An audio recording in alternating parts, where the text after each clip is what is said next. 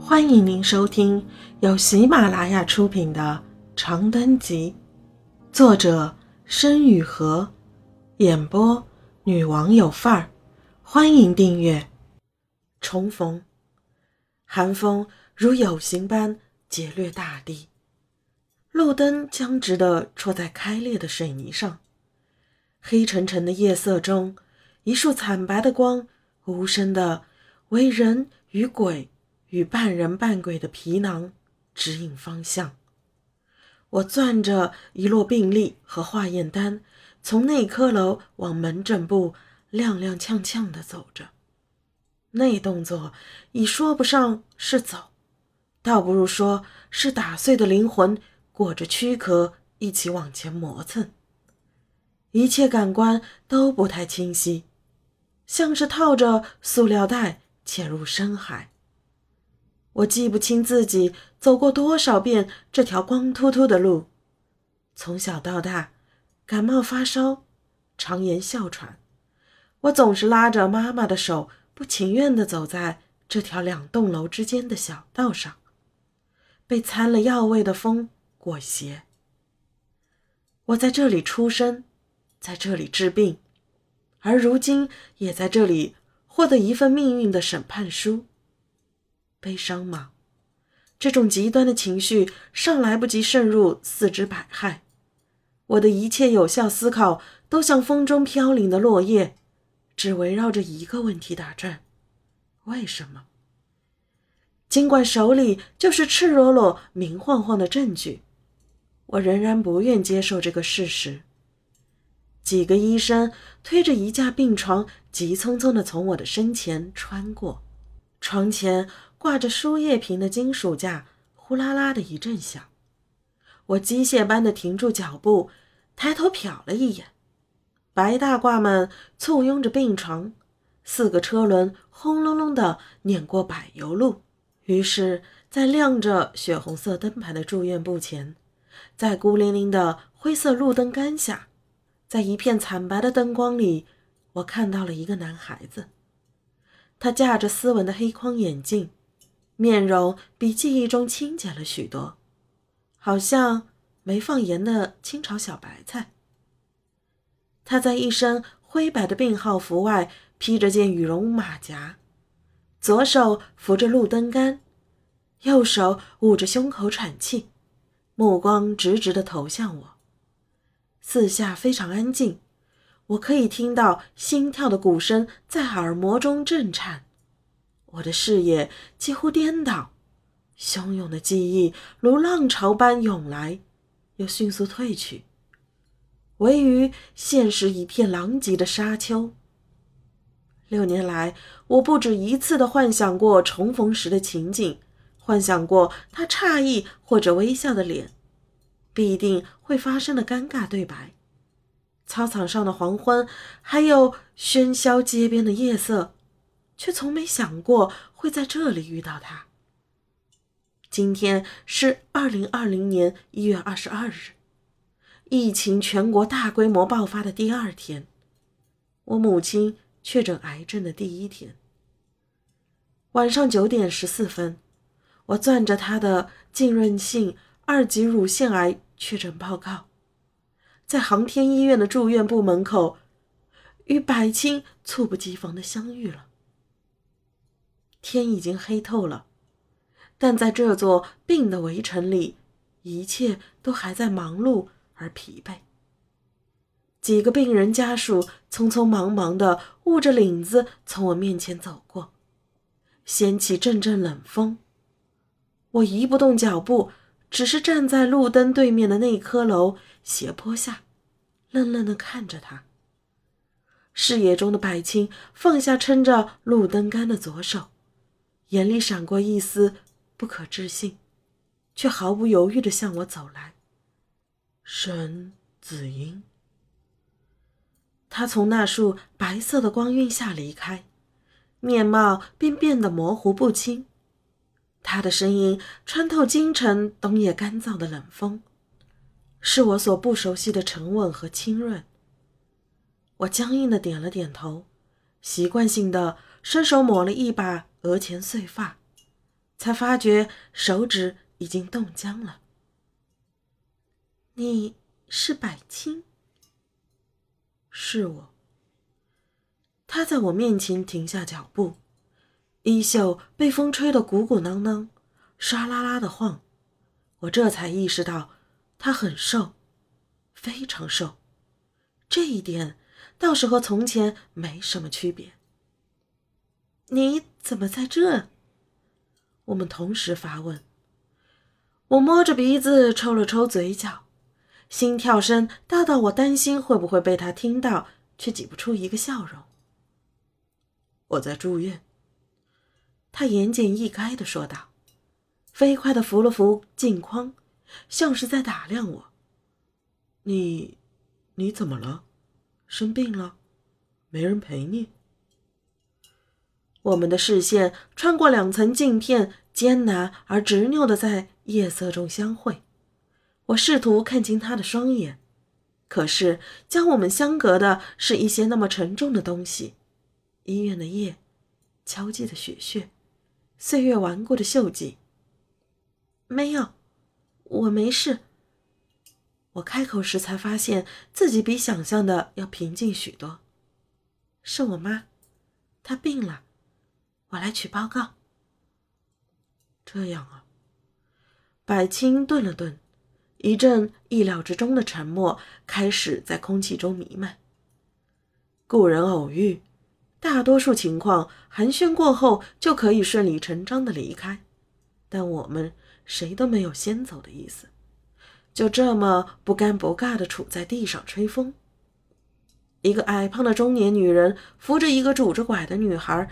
极慢地从我们身侧经过，那女孩穿着病号服，头顶戴着看不清颜色的毛线帽，毛线团随着她蹒跚的步伐一晃一晃。我侧身让出步道，与白青一起静静地看着他们，一直等到那母女两人完全经过，才想起来问他：“你为什么在住院？”人为什么要住院？当然是因为病了。百青不告诉我他的病，显然就是不想多说的意思。我真是傻透了。然而，百青只是动了动喉结，并没有犹豫。前阵子病了，我在心内科养病。又是一阵风呼啸而过。手中的病历和检查单呼啦啦的一阵乱响，我把它们胡乱揣在怀里，没忍住低头打了个喷嚏，窘迫极了。百青身形微微一直，向我抬起手：“外面冷，进去说吧。”我差点以为那只细瘦修长的手会落到我的肩上，可他却突然很快的收回去。转身往住院部门口走去，叫我怀疑是不是在夜色中看错了。我随他走上台阶，看着他的羽绒马甲在身后一颤一颤，像黑色的翅膀。我有一瞬的走神，从前我也曾这样盯着他的背影，在小学的胶皮操场上，在教学楼拥挤的楼梯上。在教室里，跑道边，杨树下，在我童年仅有的金色回忆中，那背影看起来总是这么沉着。一眨眼的功夫，就跨越了六年时光。大声讲电话的秃顶男人吱呀一声推开玻璃门，我随即在门廊的反光下看到了自己在玻璃中的倒影。出门前随手扒出来的长羽绒服又笨又丑，两天没洗的头发乱糟糟的挽着，被风吹得一边打结一边糊在脸上。镜片后的神色称得上面如死灰，扔到门诊楼旁的马路牙子上，俨然是愁容满面的人间众生相中毫不突兀的一块拼图。不知道这到底是缘还是命，这个念头在我脑海中一闪而过。我在自己十八年人生中最悲惨的一天，以最狼狈的姿态遇见了六年来最想遇见的人。正想着，百青从秃顶男人手中接过玻璃门，微微一个踉跄，示意我先进门。我连忙道谢，有点吃力地掀开门后的绿色棉布挡风帘。扑面而来的是医院独有的呛鼻的气味，那是消毒水里混合着疾病、焦虑和漠然的味道。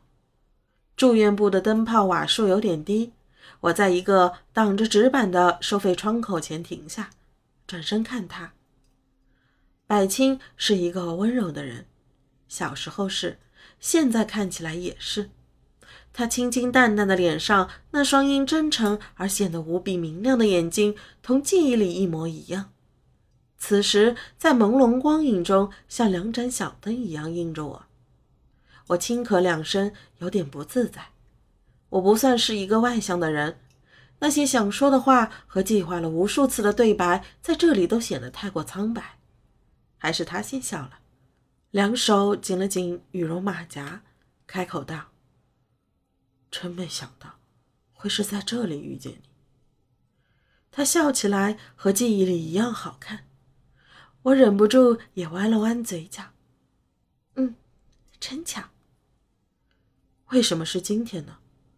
如果不是今天，如果不是这样的情况，我或许会感到很幸福。但这种情绪，自我拿到病理报告的那一刻，已经被剥夺的一干二净。剩下的是些什么？我还没捋清楚，我很想问他为什么在心内科住院，怎么染上的病，最近过得好不好，还记不记得从前的那些事情？但我太胆小，这些话无论如何也问不出口，甚至有点想逃。我知道我很擅长逃避。